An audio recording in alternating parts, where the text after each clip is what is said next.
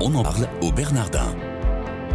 Une production Radio Notre-Dame avec le Collège des Bernardins. Une émission présentée par Sabine de Rosière.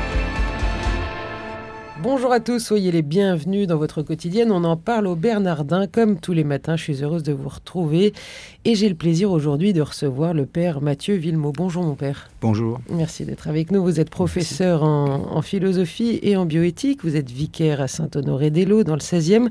Euh, votre dernier ouvrage en date s'intitule Regardez l'homme blessé qui est paru chez Parole et Silence là en 2016. Vous le dédicacerez le 25 mai lors de l'après-midi porte ouverte à l'école cathédrale où vous donnerez une conférence justement sur ce thème. Quand vous parlez de l'homme blessé, Père, vous parlez de qui? Le pauvre uniquement? Alors, ce que j'aborde dans ce cours, c'est essentiellement les grandes formes de pauvreté que j'ai eu l'honneur de, servir dans mon ministère. Euh, donc, je n'en traite que quelques-unes, en l'occurrence personnes très âgées, grands malades, SDF, sans-papiers et prostituées. Mais je cherche à en tirer des leçons anthropologiques sur l'homme en général, et y compris à nous convaincre que chacun à sa manière, nous avons nos propres pauvretés. Est-ce que tout homme n'est pas blessé par nature?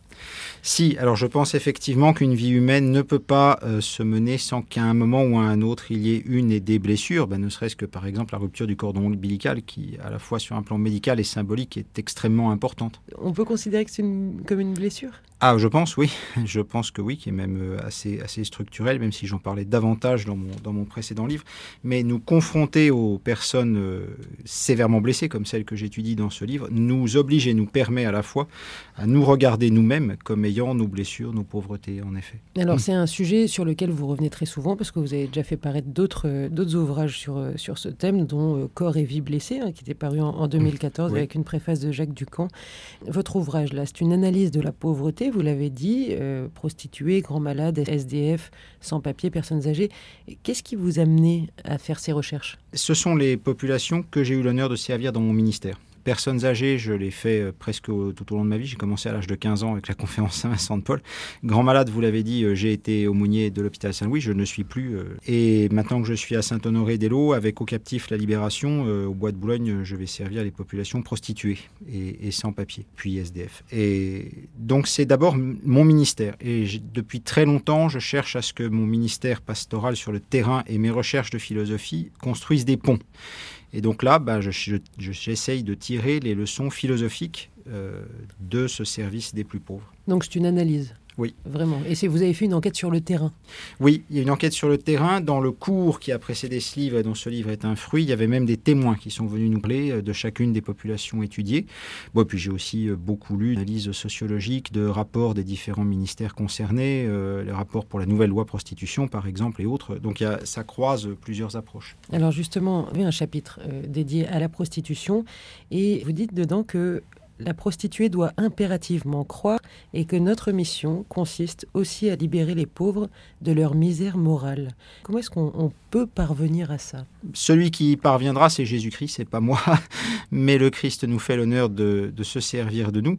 Euh, je pense que dans le cas des populations prostituées, il ne faut pas oublier qu'il y a des hommes prostitués aussi. Hein. D'ailleurs, ceux que nous nous allons servir, c'est très majoritairement des hommes et des transsexuels. Ce que nous leur apportons, c'est d'abord un quart d'heure où ils sont traités en êtres humains et pas en marchandises. Alors c'est sûr que c'est une étape qui est bien loin du jour où ils pourront se réinsérer avec un vrai travail, euh, une vie de famille et que sais-je, mais c'est certainement une première vraie étape pour les sortir de la manière dont on les a instrumentalisés ou parfois dont ils se sont instrumentalisés eux-mêmes par le biais de la prostitution. Euh, et puis par ailleurs, nous n'hésitons pas à leur annoncer Jésus-Christ et un certain nombre d'entre eux sont maintenant, euh, j'allais dire, viennent régulièrement à, des prières que la paroisse Saint-Honoré-des-Laux et d'autres paroisses de Paris organisent avec eux, mais en mélangeant paroissiens, bénévoles et prostituées. Vous les sentez réceptifs? Tout à fait. C'est une population qui est facilement pieuse, aussi bien côté chrétien que côté musulman. C'est une population qui est facilement pieuse, qui est consciente du fait que sa situation euh, n'est pas ce que Dieu aurait voulu pour eux, mais qui, qui est conscient aussi que que, Dieu est là et prêt à les accompagner. On en parle au Bernardin mmh. aujourd'hui avec euh, le père Mathieu Villemot, qui est euh, enseignant en philosophie et en bioéthique au collège. Il donnera une conférence à 16h le mercredi 25 mai pour la journée porte ouverte de l'école cathédrale, qui portera sur le thème de la contemplation de l'homme blessé. Euh, contempler l'homme blessé, père, ça veut dire quoi concrètement?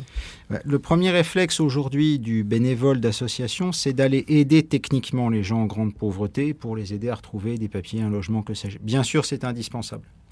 Le drame, c'est que ça ne suffit pas toujours devant un comateux, devant un SDF qui ne veut pas se réinsérer, il y en a. Qu'est-ce qu'on fait? Le risque est alors qu'on laisse tomber.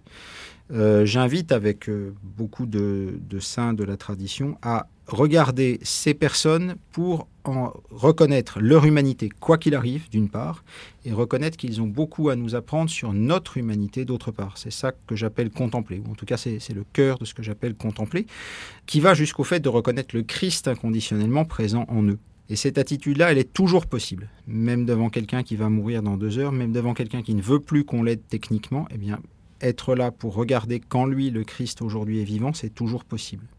Et c'est aussi à la portée de tout le monde, ça ne nécessite pas de compétences techniques particulières, contrairement, euh, par exemple, euh, retrouver un emploi pour quelqu'un, bah, il faut une assistante sociale qui a des diplômes, du temps, la compétence, l'expérience. Et moi, je ne l'ai pas, par exemple. Mais regarder quelqu'un les yeux dans les yeux et lui dire tu as du prix à mes yeux et le Christ est vivant en toi, ça, c'est à la portée de tout le monde. Et c'est pour lui, leur redonner aussi leur dignité? Tout à fait, en particulier leur rendre une image d'eux-mêmes qui soit vivable, parce que souvent c'est soit parce que ces gens-là euh, avaient d'eux-mêmes une image dégradée qu'ils sont tombés, par exemple dans la rue, la prostitution, euh, soit le fait d'être à la rue ou le fait d'être dans la clandestinité sans papier trop longtemps a détruit leur image d'eux-mêmes. Donc travailler à leur rendre une image d'eux-mêmes vivable, c'est déjà un immense service de charité, effectivement. Alors j'imagine qu'il ne suffit pas de contempler l'homme blessé, d'aller à son secours aussi, vous l'avez dit, mais comment aider sans étouffer? Jusqu'où on peut aller? Alors en effet, il faut aussi euh, respecter la liberté de l'autre. Je disais par exemple, il y a des SDF qui ne veulent pas qu'on les aide et à chaque fois ça provoque la tentation compréhensible chez les bénévoles de vouloir plus ou moins les emmener de force dans des accueils. C'est contraire à leur liberté, c'est contraire à leur dignité humaine.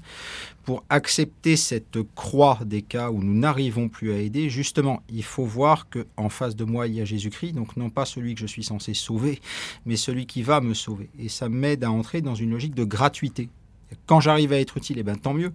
Quand je suis un serviteur inutile, comme a dit le Christ, eh bien l'accepter comme ma vérité devant le Christ euh, et comme une expérience d'amour gratuit. Et vous, avec certains laïcs qui vous entourent, est-ce que vous, vous priez avec toutes ces personnes que vous rencontrez? Alors oui, euh, donc j'ai parlé des prières dans les paroisses avec les prostituées, mais par exemple, évidemment, le service des personnes âgées comporte souvent le fait de prier avec elles, euh, y compris de leur emporter le Saint-Sacrement à domicile. C'est à Paris des centres, je pense que chaque week-end, des centaines de personnes reçoivent le Saint-Sacrement à domicile de la part des paroisses, euh, c'est évidemment quelque chose de superbe et que ces personnes euh, accueillent avec beaucoup de joie.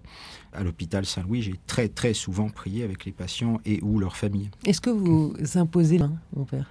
Alors, comme aumônier d'hôpital, je le faisais très souvent et très facilement, d'autant plus que ça a la chance d'être un geste euh, qu'on peut faire à un non baptisé, à condition qu'il le veuille bien, bien sûr, hein, qu'il ne le prenne pas comme une façon de le christianiser de force, mais sinon oui.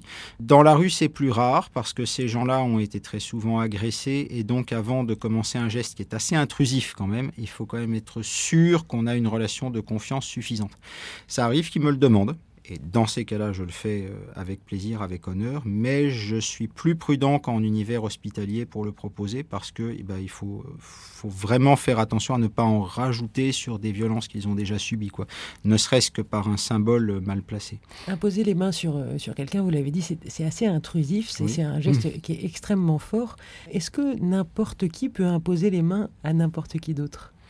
À mon avis, oui. Euh, par exemple, dans la Bible, c'est d'abord le père à ses enfants. Hein. Euh, avant d'être un geste liturgique euh, sacerdotal, c'est d'abord le père à ses enfants. Donc, à mon avis, c'est un geste qui peut être assez généreusement employé, à condition à nouveau qu'on soit sûr que la liberté d'autrui en face est respectée. Il y, a, des normes à respecter quand on impose les mains. Type, il faut que ce soit en privé, pas en public. il faut qu'il y ait nécessairement une prière vraiment intense et pas juste pour le show. Oui, ça tout à fait. Il faut que de part et d'autre, il y ait une véritable attitude de prière. Il faut en effet qu'il y ait un minimum d'intimité en fonction des possibilités. Euh, ça m'est arrivé de, le faire dans le couloir des urgences à l'hôpital Saint-Louis, où l'intimité était nulle, mais parce que c'était ça, où la personne ne le recevait pas avant, avant d'être opérée ou je ne sais plus quoi.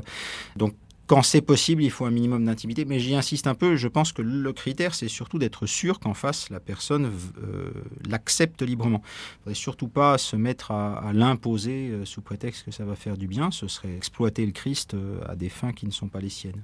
Mon père, quel est le rapport entre l'homme blessé et la miséricorde?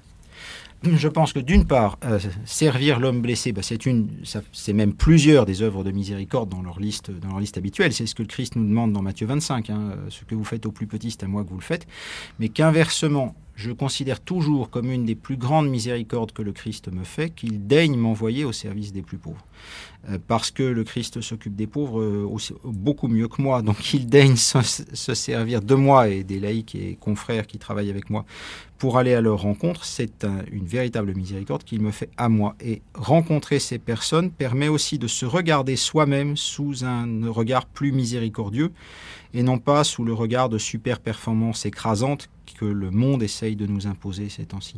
Qu'est-ce que vous avez appris, Père, en, menant cette enquête sur, euh, sur la pauvreté? Par exemple, une des grandes découvertes, quand j'ai donné le cours, une des grandes découvertes, et grâce au dialogue avec les, étudiants et les témoins d'ailleurs, c'est que notre rapport au temps est extrêmement différencié.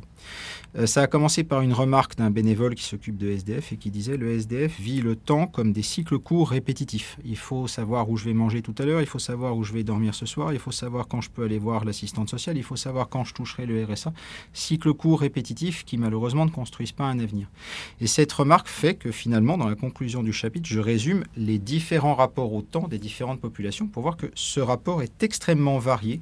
je crois que peu de philosophes avaient vu cette capacité à différencier le rapport au temps euh, selon la situation. Qu'est-ce que vous aimeriez que les gens retiennent en priorité en lisant votre livre euh, Regardez l'homme blessé? Qu'il y a toujours quelque chose de signifiant à faire pour un frère très blessé. Pas toujours quelque chose de techniquement utile, mais toujours quelque chose de signifiant qui a de la valeur aux yeux de Dieu. Ne serait-ce justement qu'aller le contempler comme étant toujours un homme. Merci beaucoup, Père Mathieu Villemot, d'être venu nous parler de, de, cet ouvrage qui vient de sortir chez Parole et Silence et dont vous ferez une, une conférence le 25 mai, je le rappelle, sera au Bernardin pour cette euh, après-midi porte ouverte de l'école cathédrale. Chers auditeurs, je vous remercie de votre fidélité et je vous souhaite à tous une excellente journée.